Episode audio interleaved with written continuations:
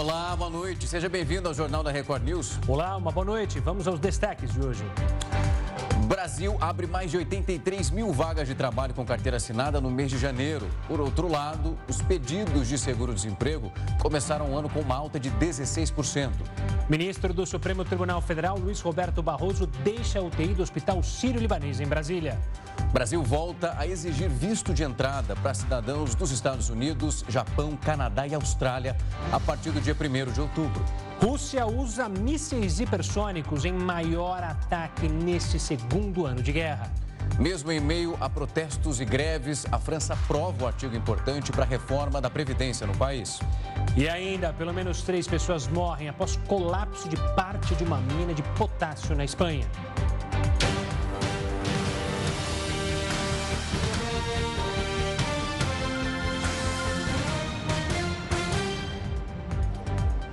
O Tribunal Superior Eleitoral solicitou uma autorização ao presidente da Corte, Alexandre de Moraes, para ouvir o depoimento do ex-ministro da Justiça e Segurança Pública, Anderson Torres.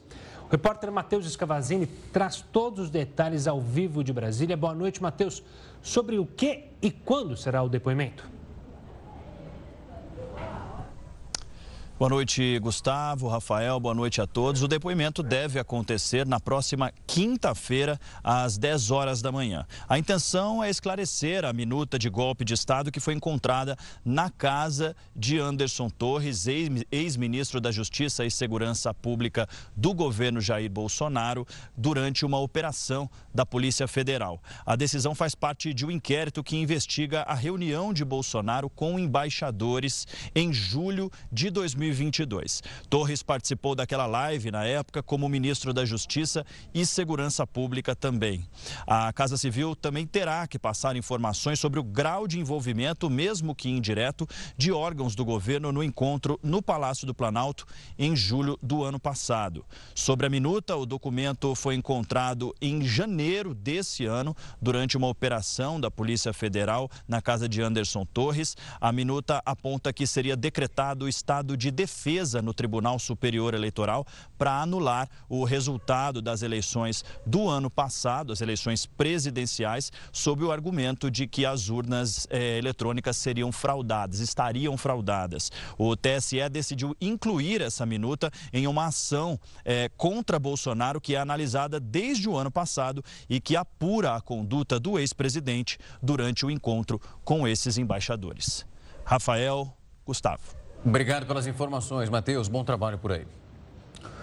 O ministro do STF, Luiz Roberto Barroso, segue internado depois que ele foi encaminhado para uma UTI. Ele está no hospital desde o final de fevereiro, então, para o fechamento de uma hérnia incisional. Desde então, o ministro teve dois episódios de obstrução intestinal. Por isso, ele precisou passar, então, por procedimentos cirúrgicos.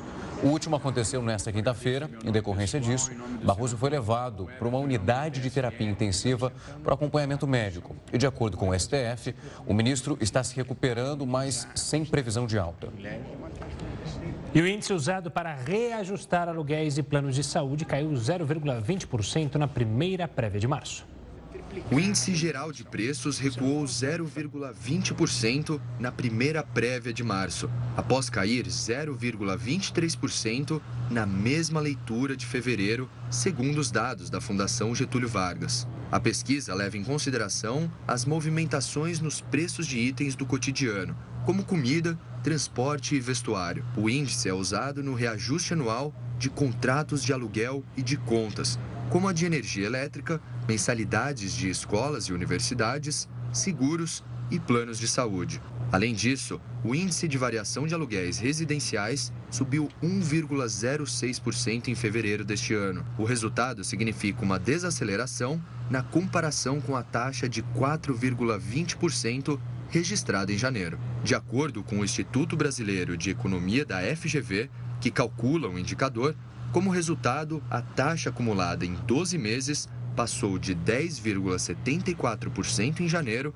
para 8,73% em fevereiro de 2023. Os pedidos de seguro-desemprego começaram o ano com uma alta de 16%. Em janeiro deste ano, foram registrados mais de 600 mil pedidos de seguro-desemprego. O número é 16% acima do alcançado no mesmo mês de 2022. O total pago no primeiro mês de 2023 ultrapassou a marca de 3 bilhões de reais. De acordo com dados do Ministério do Trabalho, durante todo o ano passado, o governo distribuiu quase 36 bilhões de reais para pessoas que perderam o emprego. O total é 16% acima do repassado no ano anterior. Um dos motivos para o aumento no número de pedidos de seguro-desemprego é a alta na formalização, o que aumenta a quantidade de pessoas elegíveis a receber o benefício. Conforme apontado pelo CAGED, o Brasil abriu mais de 2 milhões de vagas de trabalho com carteira assinada em 2022. Além disso, o fim do ano é uma época em que as demissões aumentam, porque as empresas contratam muitos trabalhadores temporários com a alta de demanda neste período. O ano passado foi marcado por uma queda na taxa de desemprego.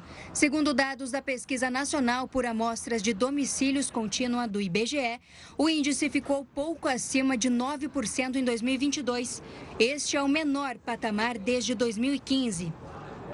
Ainda de acordo com os dados do Cadastro Nacional de Empregados e Desempregados divulgados hoje, o Brasil abriu mais de 83 mil vagas de trabalho com carteira assinada no mês de janeiro. O setor que mais gerou empregos no primeiro mês do ano foi o de serviços, seguido pelo setor da construção. As regiões Sul, Sudeste e Centro-Oeste apresentaram saldo positivo na criação de vagas. Já as regiões Norte e Nordeste fecharam o mês com mais demissões do que contratações. O resultado é 0,2% melhor do que o registrado no mês de dezembro. Mas quando comparado com janeiro do ano passado, houve queda em relação à criação de vagas. Já o valor do salário médio cresceu 4,62% no mês. Assim, os novos contratados receberam por volta de 2 mil reais. A expansão do número de vagas formais é decorrente de 1,874 milhão de admissões e 1,790 milhão de desligamentos no mês. Vale lembrar que em dezembro havia sido verificada uma retração na criação de postos de trabalho, quando foram registrados mais desligamentos que admissões. E justamente sobre esses dados do CAGED e também a abertura dessas vagas de trabalho, além do aumento no pedido de seguro-desemprego, nós vamos conversar com o pesquisador sênior da área de economia aplicada do FGV IBRE, Fernando de Holanda Barbosa Filho. Fernando, uma ótima noite. É um prazer recebê-lo aqui para falar conosco de um tema que é tão importante. Boa noite, Rafael. Boa noite, Gustavo. Prazer é meu. Fernando, quando a gente olha para essa retomada da economia, quando a gente começa lá no ano passado e vendo um grande número de contratação, principalmente no setor de serviços, que trouxe uma aceleração um pouco maior e números que são mais positivos, Passamos por aquele episódio onde a contratação de pessoas temporárias no final do ano também é muito mais elevada. Quando a gente olha agora para esses números em relação a janeiro e também fevereiro sobre o desemprego, é possível esperar, e também o que já foi ventilado, esse ato de desacelerar a economia? Isso é um prenúncio? Olha, o último trimestre já veio o resultado do PIB com uma desaceleração, né, que era relativamente esperada. Essa, a, a, desaceleração é fruto do processo de combate à inflação e com isso você vai ter uma desaceleração da economia, o que tende a aumentar a taxa de desemprego. Né? E se espera esse ano um crescimento do emprego muito inferior àquele do ano passado, como a gente viu o desemprego, a taxa de desemprego baixou para 9,3 em dezembro e a gente contratou formais no CAGED mais de 2 milhões pelo segundo ano seguido. Infelizmente, esse desempenho da economia não deve ocorrer nesse ano de 2023. Fernando, olhando só justamente o número apontado hoje sobre justamente quem foi pedir é, o seguro-desemprego, esse é um movimento que preocupa, assim como esses dados que você e o Rafael levantaram, ou aparentemente é algo cíclico, normal, ou seja, como o Rafael bem lembrou, as contratações de final de ano são normais e muitos temporários, alguns acabam continuando, outros não. Ou você já vê também um prenúncio de que, olha, liga-se um alerta? Eu acho que liga um alerta porque são três fenômenos simultâneos.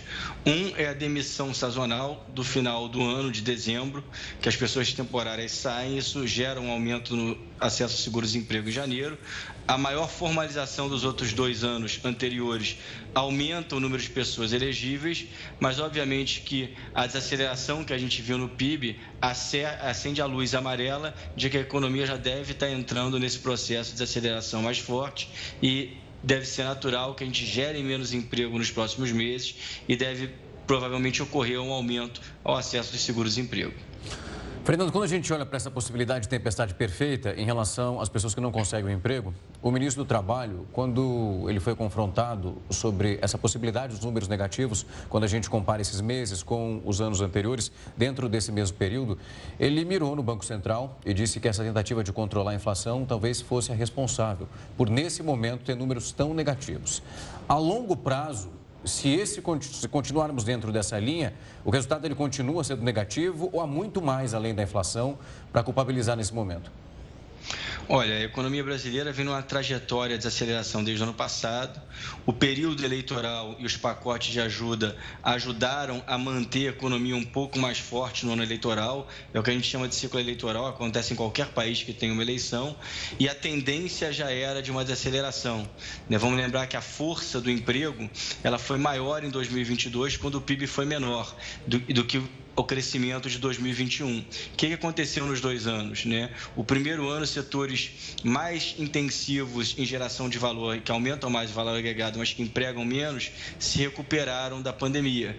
Mas os setores intensivos em trabalho e que demandam mais contato, tá, só voltaram em 2022. Então, a volta forte do emprego nesses dois anos, ela está muito alinhado à recuperação da pandemia. E já se esperava uma desaceleração do crescimento há bastante tempo ao longo de 2023. Obviamente que a inflação mais alta né, obriga o Banco Central a, a, desacelerar um pouco a economia, colaborando com essa desaceleração do PIB, mas não é somente isso. Infelizmente, a economia brasileira apresenta nas últimas duas décadas um baixo crescimento ao longo do tempo, o que se resume numa baixa geração de emprego. O que a gente deve observar esse ano é justamente um aumento suave da taxa de desemprego até dezembro. Fernando, tentando pensar dados positivos, um dos que foram apresentados hoje é sobre o salário médio que foi de admissão. Ele cresceu e teve um crescimento real. É, o que, que a gente pode tirar disso? Olha, o que a gente está vendo é justamente isso. O mercado de trabalho ele foi muito bem ano passado, então ele está ficando mais apertado. Ou seja, quando o desemprego cai, a condição do, do, contratante encontrar um trabalhador, ela vai piorando. Quer dizer que ele vai ter que pagar salários mais altos para obter um trabalhador que ele quer contratar. Né? Então isso é, faz parte do processo natural dessa recuperação que a gente viveu da pandemia. Os primeiros momentos da pandemia era muito emprego com salário baixo. Agora a gente está caminhando para uma situação na qual, para contratar mais gente, você vai ter que pagar um salário mais elevado do que você tinha antes. Então, isso é um processo natural da recuperação da pandemia, o que mostra também que o mercado de trabalho ficando mais apertado, ou seja, ficando com a taxa de desemprego mais próxima do que a gente chama de taxa natural, né, isso vai fazer com que a pressão de salários aumente, até demandando uma atuação do Banco Central. Fernando, quando a gente olha para essa perspectiva em relação aos números de janeiro, usando isso como exemplo, ele é menor do que comparamos com 2022. O CAGED ele passou por uma transformação para conseguir contabilizar esses dados com mais apuração, olhando, por exemplo, aquele vínculo que não era vitalício, aquele que era mais temporário, agora através de uma das plataformas que são utilizadas para trazer esse levantamento para a gente, que é o E-Social, ele tem essa obrigatoriedade. A partir disso, com essa mudança, a gente tem de fato uma leitura mais limpa desse ambiente e um outro ponto é que com esses números negativos, as pessoas continuam tendo que trabalhar. Essas pessoas estão indo para a informalidade? Olha, são primeiramente, como você bem descreveu, a nova metodologia do CAGED, ela aprimorou a mensuração do emprego formal, então foi algo que veio para bem, né? Então, a desaceleração ali, ela mostra uma, um, um impacto na economia né, já decorrente dessa desaceleração.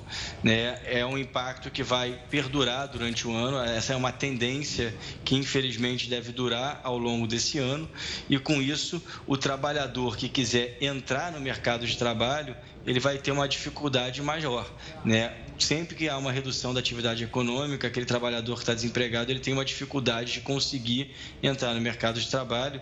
A a sinalização dos salários, que em geral nessa, nessa época de queda já mostra uma subida, mostrando que as condições estão mais para o trabalhador em termos de salário do que estavam no passado. Mas ainda é uma situação preocupante, dada a desaceleração que a gente já viu no quarto trimestre do ano passado e que se espera ao longo desse ano. Tá certo, Fernando. Obrigado pela participação aqui conosco no Jornal da Record News. Um forte abraço e até uma próxima. Boa noite, foi um prazer. Até. Os enfermeiros estão preparando uma greve por causa do piso salarial. Ainda no impasse sobre o novo piso salarial da categoria, os enfermeiros preparam uma greve para esta sexta-feira na tentativa de pressionar o governo pela medida. Nos últimos meses, diversas lideranças sindicais já fizeram outros movimentos, como paralisações e atos em vários estados para cobrar medidas. Na contramão, instituições de saúde organizaram mais um estudo para levar ao Supremo Tribunal Federal com estimativas de que o novo piso pode gerar um impacto anual superior a 4 bilhões de reais para o setor privado. E os metalúrgicos de São José dos Campos fecharam um acordo com a General Motors para congelar as novas, as novas demissões até o dia 19 de abril. Essa data foi definida por ser uma semana depois do fim daquele período de férias coletivas, que foi definido então pela montadora. Cerca de 80% da fábrica ficará em casa de 27 de março até o dia 13 de abril.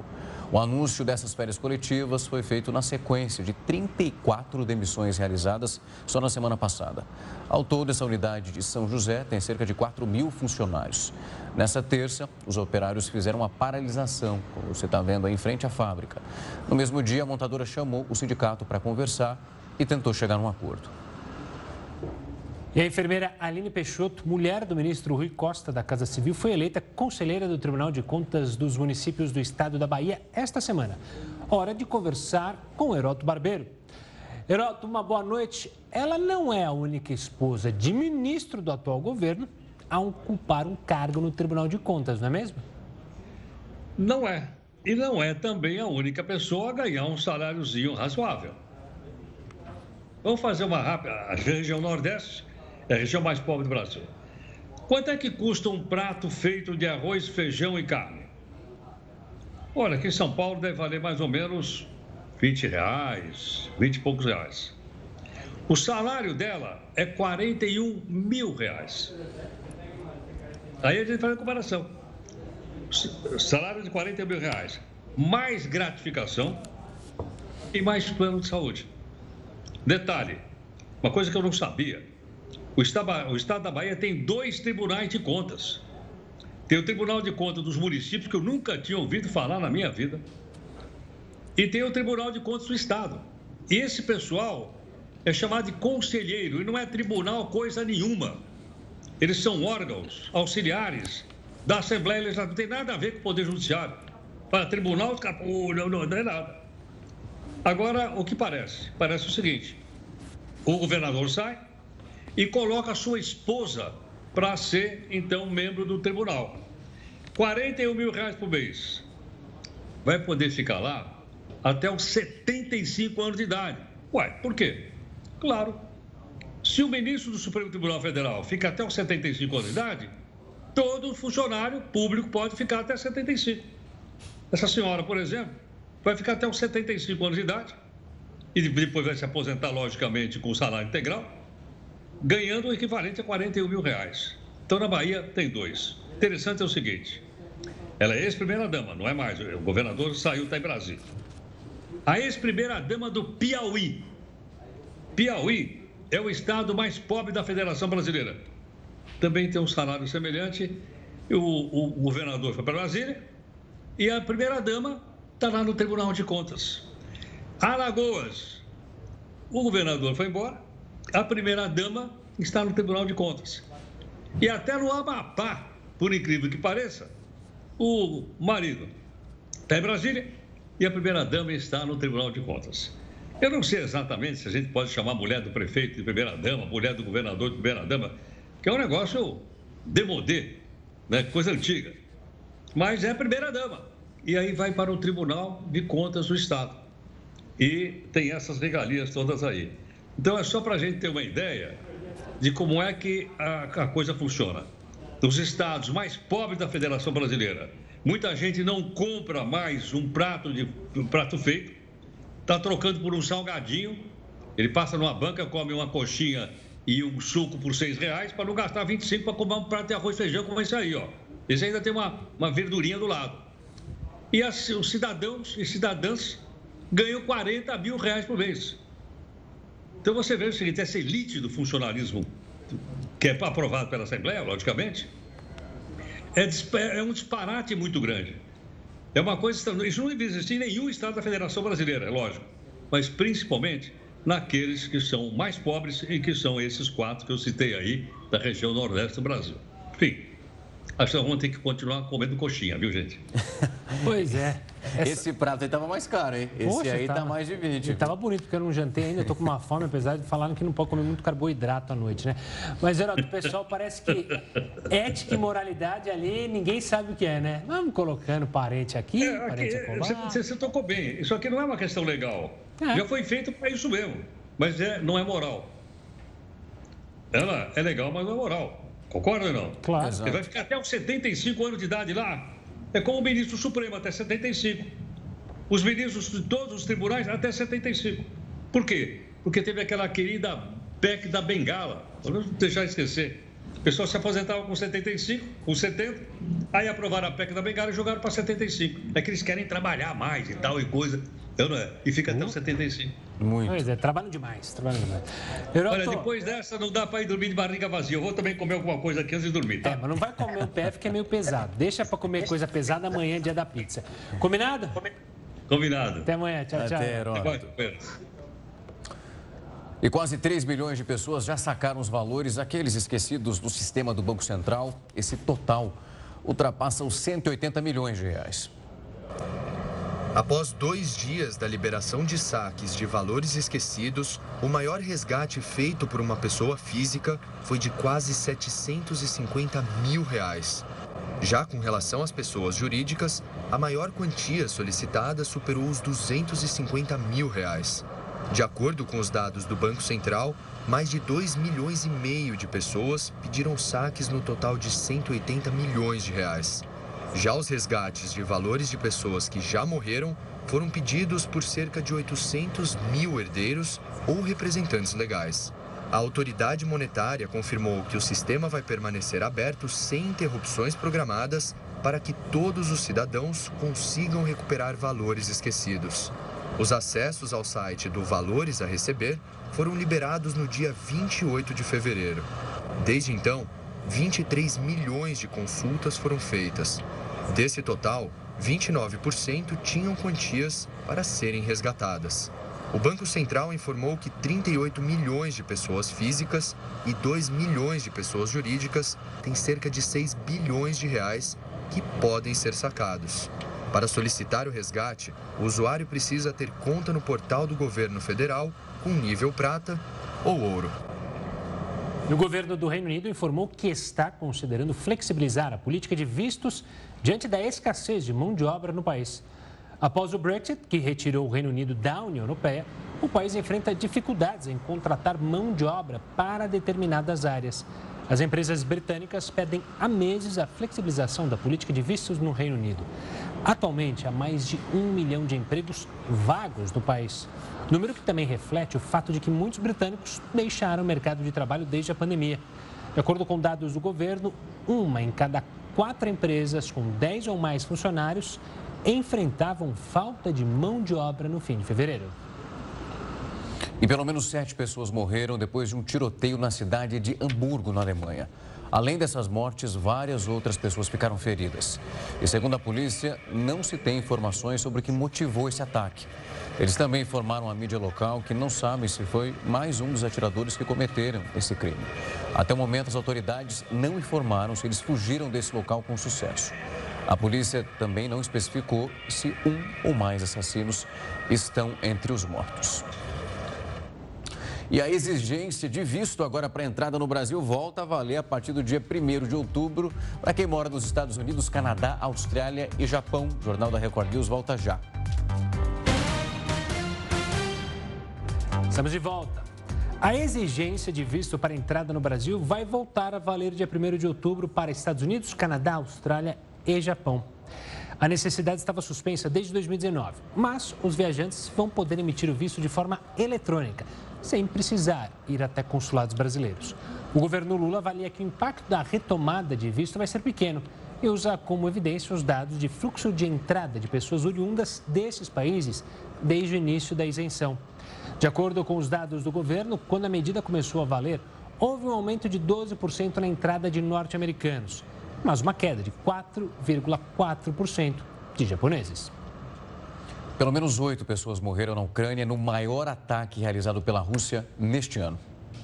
Mais de 80 mísseis foram disparados em 10 regiões da Ucrânia. Entre eles, havia seis hipersônicos de última geração. Os alvos foram estações de distribuição de eletricidade e de água. O ataque causou blackouts em todas as regiões, incluindo Zaporizhia, onde fica uma usina nuclear. Explosões também atingiram prédios residenciais nas regiões de Lviv Dnipro e na capital Kiev. O Ministério da Defesa da Rússia classificou o bombardeio como uma resposta para um episódio no início do mês, quando um grupo pró-Ucrânia supostamente realizou um ataque em uma cidade russa. Em resposta às ações terroristas organizadas pelo regime de Kiev na região de Briansk em 2 de março deste ano, as Forças Armadas russas lançaram um massivo ataque de retaliação. Armas aéreas, marítimas e terrestres terrestres de alta precisão e também de longo alcance, incluindo o sistema de mísseis hipersônicos Kinzhal, atingiram elementos-chave da infraestrutura militar ucraniana. O bombardeio à região de Zaporizhia deixou a Europa em estado de alerta. O vice-presidente da Comissão Europeia afirmou que o risco de um acidente nuclear aumentou. Entre esses danos está o ataque contra a usina nuclear de Zaporizhia, que foi novamente desconectada da rede elétrica ucraniana, aumentando significativamente o risco de um acidente nuclear. O risco de um acidente nuclear aumentou muito nas últimas horas. Isso é uma violação grave da segurança nuclear causada pela Rússia. Zaporizhia é a maior usina nuclear da Europa e a Rússia está colocando em perigo todo o continente europeu comum. A usina nuclear é controlada pela Rússia desde o início da guerra. A ONU já pediu para que seja feita uma zona de proteção ao redor da central, por causa de possíveis desastres em caso de ataques. A gente continua a falar sobre esse ataque russo com Antônio Jorge Ramalho da Rocha, professor e pesquisador do Grupo de Estudos e Pesquisas em Segurança Internacional da Universidade de Brasília. Professor, uma boa noite, obrigado pela participação aqui conosco. Como é que a gente analisa essa sequência de ataques brutal e também muito técnico, atingindo justamente a infraestrutura, em especial a usina nuclear? Boa noite, Gustavo. Boa noite, Rafael é, até onde é possível uma boa noite numa situação tão dramática como essa né, que nós estamos vivendo. Eu diria que não é surpreendente. É, as guerras servem, em alguma medida, para os países testarem seus armamentos. E é o que a Rússia está fazendo agora. Ela está, ela está dando recados ao Ocidente, está dando recado aos ucranianos e está testando a precisão de suas armas, entre as quais os mísseis hipersônicos e que não podem ser parados por qualquer barreira antiaérea existente hoje. Então, esse é um recado muito claro para o Ocidente, sobretudo. O que ele está dizendo é: como eu, consigo acertar os alvos com a precisão que vocês estão vendo aqui, eu consigo, com esses mísseis, alcançar alvos muito além da Ucrânia. É, então não é surpreendente, esse, essa, essa é uma guerra claramente de atrição que tende a demorar muito tempo para se resolver e infelizmente nós vamos continuar a assistir esse tipo de, de situação. O mais triste é que realmente pelo fato de ter sido tão perto dessa, dessa, usina nuclear, como bem resumiu o embaixador Grossi, que é o responsável pela área de, de não proliferação das Nações Unidas, é como se estivéssemos jogando um dado. E esses, a sorte, estamos gastando a nossa sorte. A se perpetuarem esses ataques, cedo ou tarde a sorte vai nos deixar e nós vamos observar um ataque com consequências imprevisíveis. Professor, boa noite da minha parte. O que aconteceu hoje, nós vimos um ataque massivo atingindo pelo menos sete regiões, com mais de 80, pelo menos, mísseis sendo utilizados e eles conseguiram atingir muitos dos seus objetivos. Quando a gente retoma, pelo menos há uns três meses, a Ucrânia, na medida do possível, eu vou usar a palavra confortável em relação às contraofensivas que ela continua fazendo e os territórios que conseguiram retomar mais uma vez. E muitos se questionavam naquela época se o poderio russo apresentava, digamos que uma dificuldade maior para usar aquele material bélico que tinha. Nós passamos, entramos em 2023 e desde o início o que se diz é que esse ano ele é muito crucial para a Rússia, principalmente esse primeiro semestre. Quando nós olhamos essa ofensiva que é realizada hoje e como a Ucrânia, pelo menos, não respondeu, porque foi durante a madrugada, aquilo pegou muita gente de surpresa. Que recado que isso traz para o Ocidente para, nesse momento, conseguir armar a Ucrânia no seu armamento de defesa para conseguir se defender na medida do possível, porque é, veio uma espécie de, digamos que, avalanche esse ataque de hoje.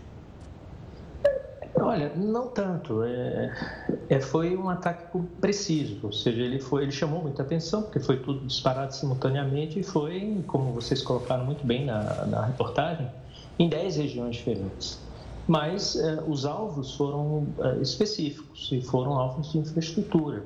Você veja, no ataque dessa proporção, até agora foram de, de, enfim, declarados mortos oito indivíduos, uh, quer dizer que não foi um ataque tão indiscriminado. Esse é o recado que a, que a Rússia está passando para o Ocidente. Em outras palavras, eu tenho o controle sobre o emprego da força de que disponho e escolho quando e onde vou empregar a força.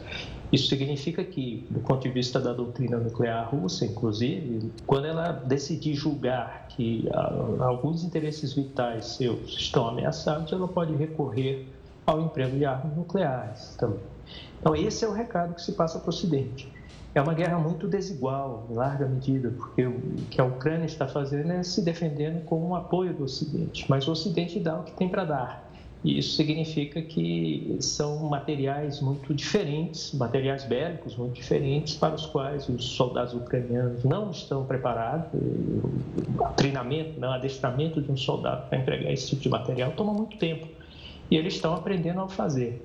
Por outro lado, é, é, também uma guerra desigual no outro sentido. Se, se os russos usam com tanta precisão armamentos sofisticados, eles também usam e recorrem, por exemplo, a, a drones comerciais para poder saturar, para poder colher informação, para saturar a capacidade de defesa ucraniana é, com, a um custo muito mais baixo. Então, é, é, a grande complexidade, do ponto de vista analítico, esse é um, é um laboratório tenebroso, mas é, amedrontador para todos nós, mas fascinante, porque o que nós estamos vendo é tanto o Ocidente quanto a Rússia é, deixando evoluir um conflito que tende a durar muito tempo, fazendo testes de diferentes, eh, em diferentes domínios, por assim dizer, não apenas no domínio da informação, ataques cibernéticos, uso de hipervelocidade, eh, já usando equipamentos de inteligência artificial de forma muito eh, precisa, por enquanto muito limitada, mas é, isso, é um grande laboratório de, para, para os militares empregarem força e para os analistas observarem como isso vai se desdobrar. A, infelizmente, a, a perspectiva de uma negociação pacífica ainda está muito distante. As duas partes principais, ou seja, o Ocidente e, e a Rússia, e, de um lado, e o principal interveniente nessa guerra, que é a Ucrânia, é, nenhum deles está disposto a recuar.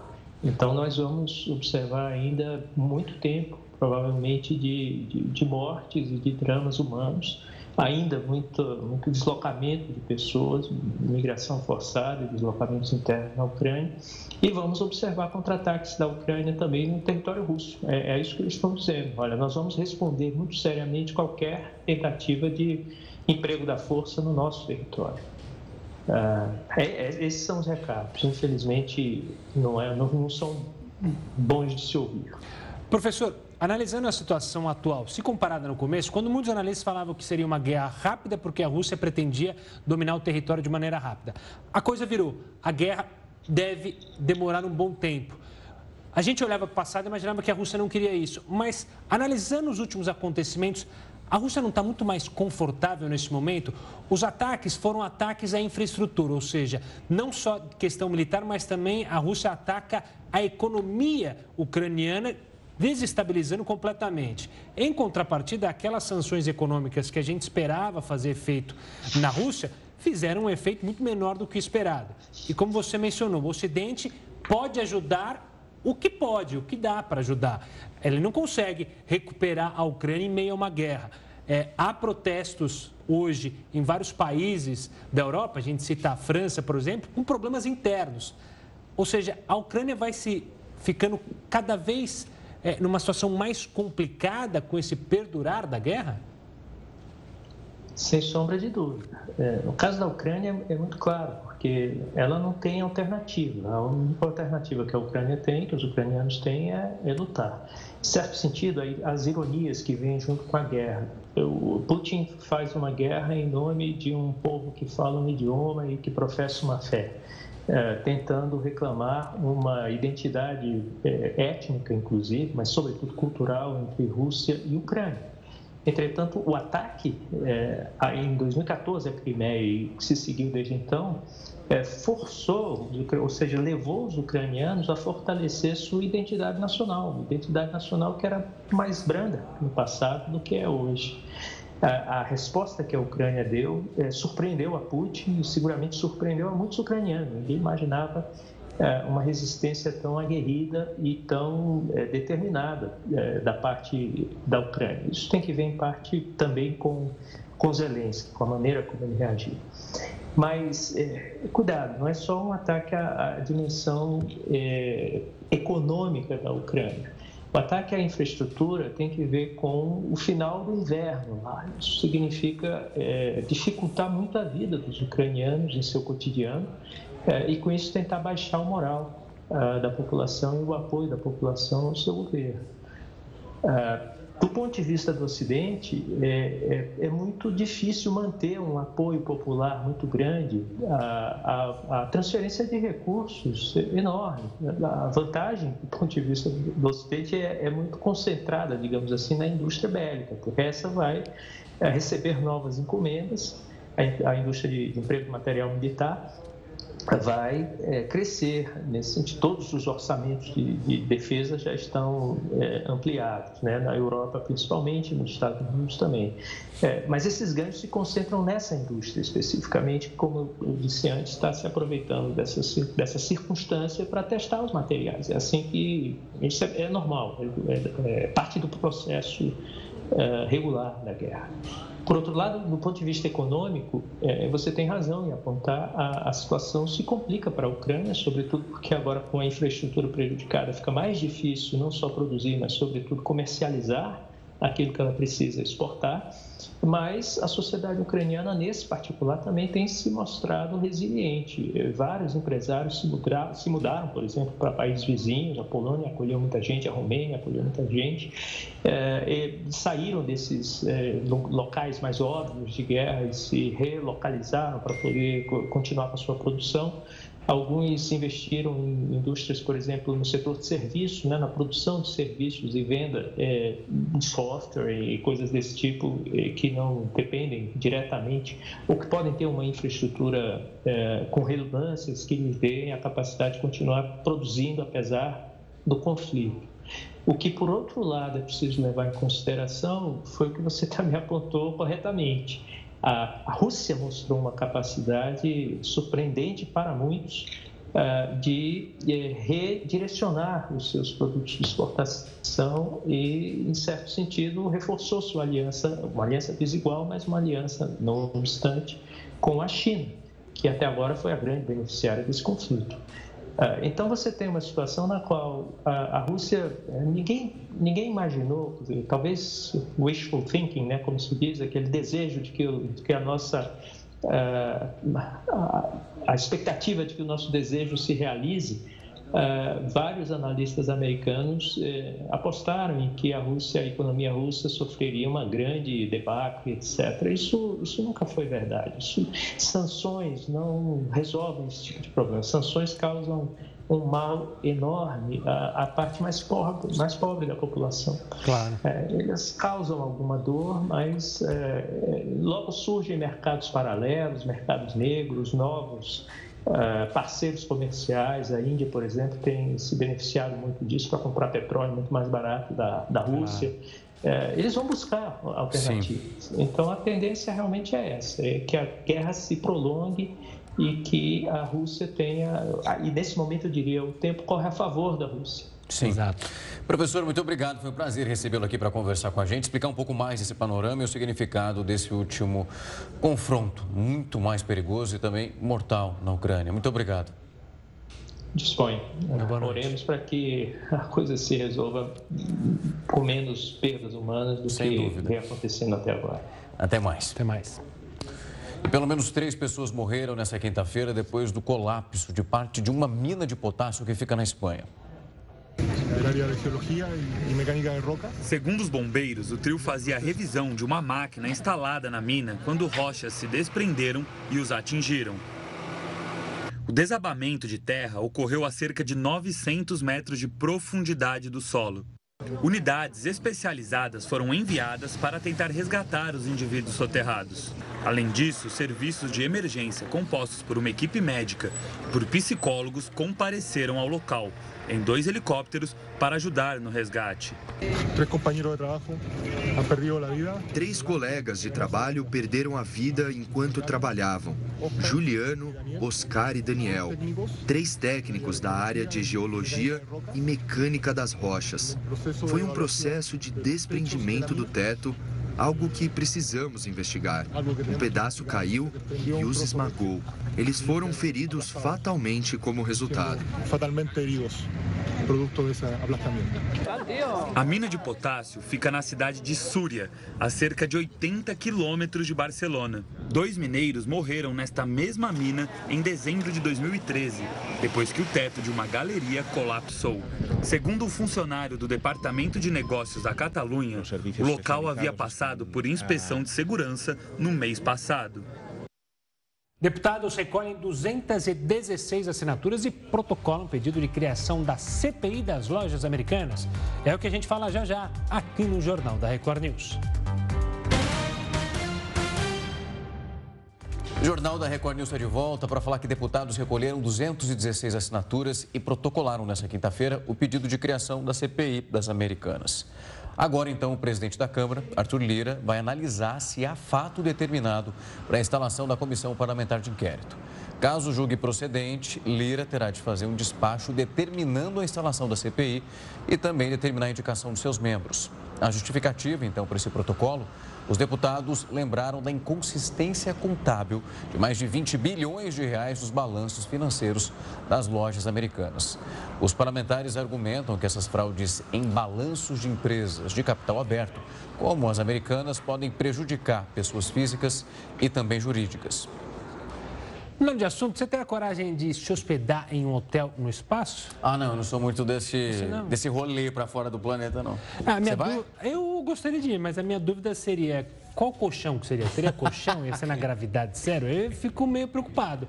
Uma empresa do setor irá criar justamente os dormitórios de uma estação espacial que, além de ser usado para a realização de pesquisas, servirá para a exploração do turismo espacial. O Gil Jardelli, professor de Estudos do Futuro e apresentador do programa Imponderável, está aqui conectado com a gente para contar mais sobre essa inovação. Gil, uma boa noite. Eu também começo te perguntando se você toparia, já antes de mais nada, antes de explicar para a gente, você toparia passar algumas noites no espaço? Boa noite, Gustavo. Boa noite, Rafael. Eu já estou com as malas prontas. Se me chamarem, estou chegando lá. O primeiro turista que não era um cientista que foi é, ver a órbita, falou que mudou a vida dele. Acho que vai mudar a nossa vida. Aí tá mais, aí tá mais uma dúvida, né? Você tá com as malas prontas, mas o que, que se leva para o espaço, né? Acho que nós não temos nem roupa para isso. Exato. Mas o, o, mais bacana é que é, um presidente de uma rede gigantesca de hoteleira em 1967, ele declarou que um dia a sua rede de hotéis chegaria na Lua. É, ele não viveu para ver esse momento, mas essa rede de hotéis é, em 2022, o ano passado, conseguiu lançar, é, levar cookies para os astronautas na Agência Internacional Espacial e conseguiram assar, foi a primeira vez que fez alimentos. E a partir dali começou o que é chamado da economia lunar. É uma economia que está envolvendo é, bilhões de dólares de investimentos, muitas startups e a promessa de que ir para a Lua vai ser tão fácil como ir para o litoral, não nos dias que choverem muito, mas nos dias que o trânsito estiver mais tranquilo. Gil, quando a gente olha agora para essas perspectivas, o que vai ser apresentado, o que vai servir também de teste, é trazer um pouco mais de conforto para esses passeios, as pessoas que tiverem essa oportunidade de ficar numa estação espacial? É, uma desses um desses projetos, né, ele promete que nesse local que vai ter, é, não vai, vai, ter a gravidade zero, você vai ter vilas, centros de eventos, você vai ter realmente, é, digamos, uma nova Las Vegas acontecendo, uma nova Dubai. E, e muito mais do que apenas os turistas, é também levar os cientistas. Atrás dessa economia lunar tem um grande projeto de mineração fora do planeta Terra. É o único local que é possível no futuro ter mineração teria três vezes o PIB americano em minerais que são necessários para pra, as fronteiras da tecnologia, para as fronteiras da inovação. Então, é, existe aí é, uma parte desses empreendimentos privados, são quatro estações sendo criadas, três para o turismo realmente espacial e as outras pro, para os cientistas para trazer novas soluções para o planeta. Pra, é, uma delas, por exemplo, está desenvolvendo agora o que seria os data centers na nuvem. Eles deixarão de ser data centers na nuvem para literalmente ficarem na Lua. É, uma empresa de Tóquio ela está desenvolvendo um projeto de transporte é, entre, enfim, entre o, o, nosso planeta e a nossa, né, é, nossa Lua. Então, é uma corrida de, de startups e empreendedorismo. Ô Gil, se a gente fizer um paralelo, né, é, e consegue entender por que, que essa corrida agora está tão grande, se a gente olhar lá na época da Guerra Fria, o mundo se dividia em quem conseguia no espaço, só é, União Soviética e Estados Unidos. Com o passar do tempo, e, e atualmente, você falou, Tóquio, uma empresa de Tóquio no Japão. A gente já teve missões espaciais do Emirados Árabes Unidos. A China também fazendo é, missões indo à Lua. Isso também reativa, obviamente, o governo americano. Então, essa junção de fatores explica por que, que tanta gente está de olho no espaço? O estar de olho no espaço, é, Gustavo, é muito mais, não é só a economia, mas também são as fronteiras do conhecimento. É uma nova forma de engenharia, uma nova forma de desenvolver produtos. É, existe uma empresa é, com patrocínio é, da NASA que ela já conseguiu é, provar como seria a impressão de casas 3D é, né, em, gravidade zero, na Lua ou em Marte. Mas essa tecnologia que foi aprovada para ser utilizada fora do nosso planeta também está barateando a impressão 3D de casas aqui no nosso planeta. Já foi feita uma vila inteira usando esse tipo de tecnologia. Então, o que se desenvolve numa agência internacional espacial, o que se desenvolve fora das, da nossa aldeia global, está sendo utilizado também para aplicar aqui dentro do nosso planeta. Então, uma nova fronteira de ciência, uma nova fronteira de engenharia, né? e, e, uma coisa muito bacana, extremamente colaborativa, porque são muitos países trabalhando juntos e eles sabem que sozinhos vai ser impossível chegar lá. Então, tempos fantásticos. Gil, quando a gente olha para esse panorama, para essas possibilidades de verificar o que está acontecendo, aquilo que pode vir não só para o conhecimento, mas também para esse passeio e entender o processo, dá para a gente começar a dimensionar tempo? É para a nossa geração isso? Com certeza a nossa geração. Eu acredito, Rafael, que você ainda vai apresentar um JR News de lá. Vem.